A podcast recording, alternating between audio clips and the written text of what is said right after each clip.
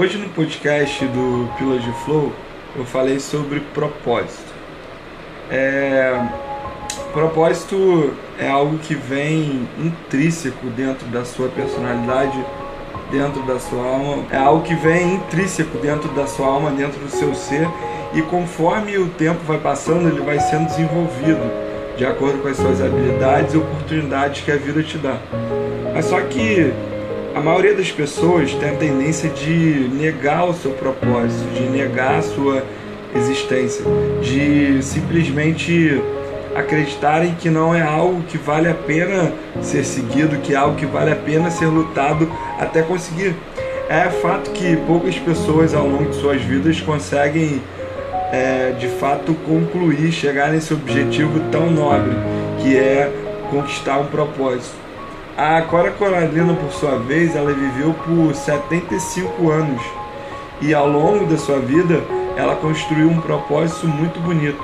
Ela não precisou construir nenhum palácio, não precisou exaltar o nome de nenhuma pessoa para ser reconhecida. Ela simplesmente doou amor, compaixão e ensinamentos de carinho para o próximo. E uma frase dela que é bem marcante é: Feliz é aquele que transfere, que sabe e aprende o que ensina. Então, o maior ensinamento que a gente pode tirar da Cora Coralina é sobre o amor e a compaixão para com o próximo.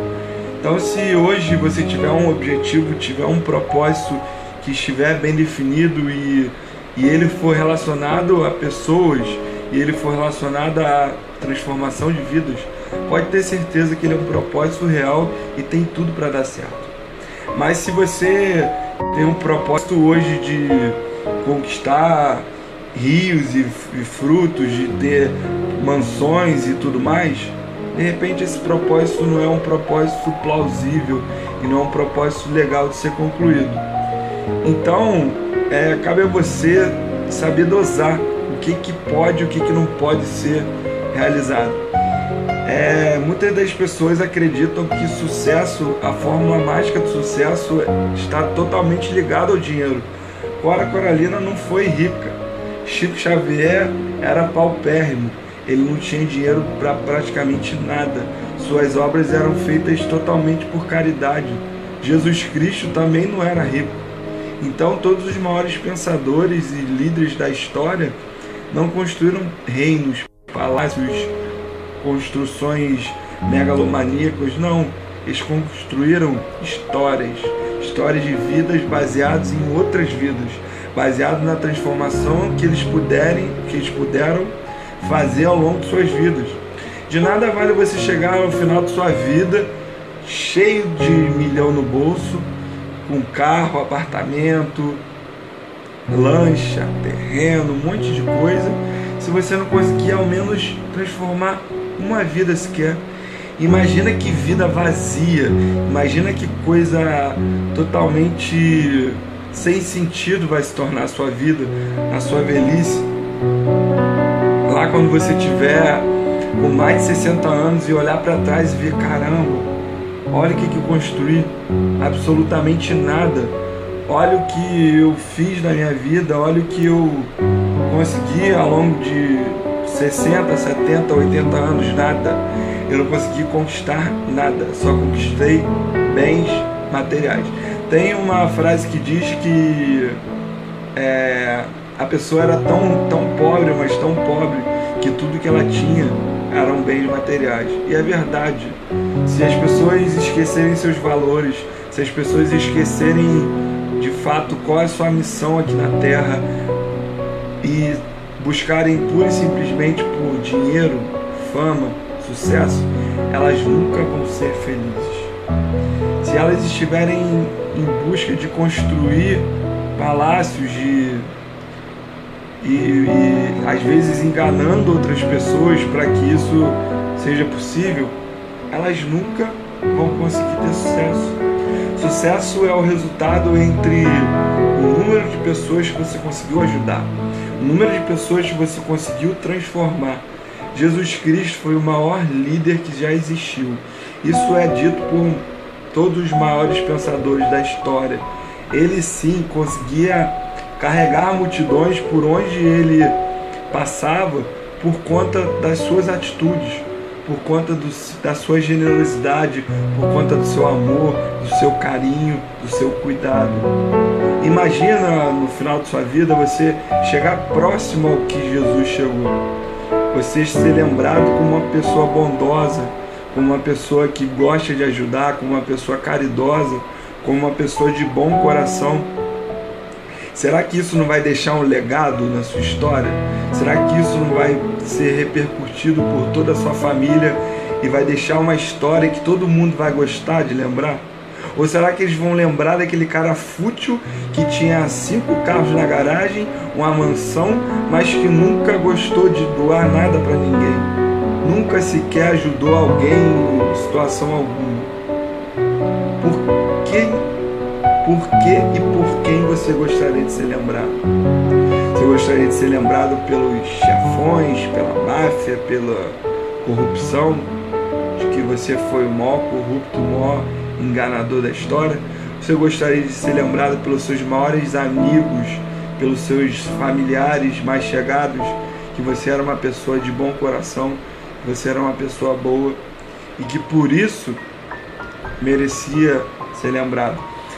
Uma frase bíblica em 1 Timóteo 4,15 que diz: Medita essas coisas, ocupa-te nelas, para que o aproveitamento seja manifesto a todos.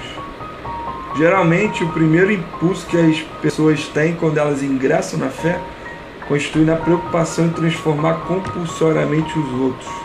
Isso não deve ser feito de uma maneira compulsória, deve ser feito de uma maneira totalmente natural. Se você estiver preocupado mais em ajudar o próximo do que gerir a sua própria vida, tem um certo defeito aí. Não que isso seja pecado, você querer ajudar o outro, mas se você esquecer de si, o que, que você vai estar doando para o outro? A gente dá o que a gente está cheio dentro de nós. Que estiver cheio dentro do seu coração, você vai conseguir atingir mais pessoas. Então, muitas pessoas apregoam ensinamentos valiosos, todavia, no fundo, elas estão sempre inclinadas a rudes conflitos, em face de menor alfinetada no caminho da crença não toleram pequeninos aborrecimentos domésticos e mantêm verdadeiro jogo de máscara em todas as posições. Então, o que o que Paulo queria trazer nesse, nessa frase em 1 Timóteo 4,15 é que nós devemos nos preocupar com, com o que está sendo feito com o propósito de cada ação e não com a transformação exacerbada da vida de 300 milhões de pessoas em um curto espaço de tempo. Não. As pessoas vão se transformar com o tempo. A maior Bíblia que a pessoa pode ler é ler o seu propósito, ler a sua vida, ler a sua transformação. A partir do momento que você vir no outro alguém ou algo que você gostaria de ter ou ser, sentimentalmente ou por atitudes ou uma forma de pessoa que você gostaria de se tornar, você vai estar realmente sendo cativado por aquilo. Eu posso falar para vocês aqui diversos textos, diversos ensinamentos bíblicos sobre coisas, sobre pessoas, sobre situações, mas você está hoje de frente com essa pessoa você está hoje vendo a transformação que surtiu na vida dela? Será que não é muito mais fácil a gente olhar para o lado e ver num familiar, ver num amigo próximo o quanto ela se transformou por suas atitudes e o quanto ela está buscando por um propósito do que simplesmente abrir a Bíblia aleatoriamente e acreditar que aquele versículo é o versículo mágico do dia? Será que vale a pena isso? Será que esse é o verdadeiro propósito? Será que esse é o verdadeiro sentido das coisas? Ou será que é mais fácil você tentar buscar padrões de excelência que são pessoas que te levam a ser como elas do que ensinamentos passados que podem não fazer tanto sentido para você? Às vezes o maior propósito, a maior ideia, o maior projeto que você gostaria de realizar um dia está dentro da mente de outras pessoas. Então, se você não valorizar o crescimento do próximo, assim como você valoriza o seu, Você nunca tem o direito de chegar lá. Você nunca tem o direito de ser transformado como essa pessoa foi transformada. Então pense sobre o que você está compartilhando para o mundo, sobre qual reflexo você quer deixar da sua imagem. Lembre-se que somos imagem e semelhança de Cristo. Se você deixar uma imagem distorcida sobre o que você é, você nunca vai ser e nunca vai ter o direito de ser quem um dia você quer ser.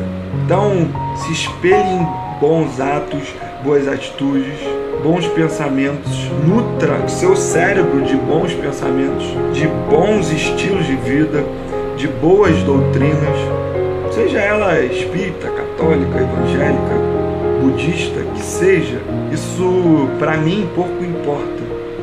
Se você está feliz sendo evangélico, espírita ou budista, para mim tanto faz. O importante é que você está feliz. E se isso faz com que sua vida seja um pouco melhor, que ela seja, desculpa, transformada cada dia mais com isso, então continue, intensifique, faça caridade, ajude o próximo. Da mesma forma com que um dia você precisou no passado, ou um dia você vai precisar no futuro, ou às vezes está precisando agora, tem muitas outras pessoas que também vão precisar disso. Então, será que não é muito mais importante você nutrir o seu propósito de vida dentro dessa ação de ajudar e multiplicar o carinho, o amor, a afeição dentro do seu propósito? Será que não é uma estratégia, um meio mais fácil de você, de você conseguir chegar até lá? É claro que o meio do amor, o meio do, da prosperidade por, por vias de ser uma pessoa boa, eu tenho que concordar contigo que é uma coisa mais difícil de ser concluída. É mais difícil de ser progressivo, evoluído, porque venhamos e convenhamos, tem muita gente ruim por aí. Tem muita gente que às vezes você acredita que não mereça um abraço seu, mas pode ter certeza, ela merece sim, ela merece sim um abraço seu. Ela merece sim uma palavra amiga. Ela merece sim que a sua vida seja refletida para a vida dela. Até porque somos todos um. Se você estiver olhando para si, olhando para dentro, esquecendo de todo o resto, todas as outras pessoas, situações, você estará negligenciando a sua a sua existência. Quando eu olho para mim e esqueço do outro, eu estou deixando a minha sombra de lado. Já parou para pensar sobre isso? Já parou para pensar todas as vezes que você negligenciou o outro? Que você negligenciou às vezes um copo d'água? Você negligenciou às vezes na rua, assim, num ponto de ônibus, uma pessoa que está desesperada tentando ir para casa e às vezes dois reais. Você tá com 50 no bolso. E aí você acha muito sacrifício ir ali comprar um lanche para trocar o dinheiro e dar dois reais para essa pessoa. Será? Será que você tem sido imagem e semelhança de Cristo, independente da sua religião? Será que você tem proliferado bons sentimentos, boas atitudes por aí? Será? Será? Será que tudo que você tem construído ao longo da sua vida, tudo que você tem plantado, tem dado, dado os frutos que você quer colher? Lembre-se que todo grande sonho precisa de uma longa caminhada. Todo grande desafio é dada por um grande guerreiro. Então, se hoje você acredita que está passando pelas tribulações que não deveria estar passando, simplesmente deveria estar passando sim. Porque nós estamos totalmente suscetíveis a passar por tribulações ao longo da nossa vida. Afinal, avião que, que recebe turbulência não é aquele avião que vai cair, mas é aquele avião que vai progredir e seguir em frente.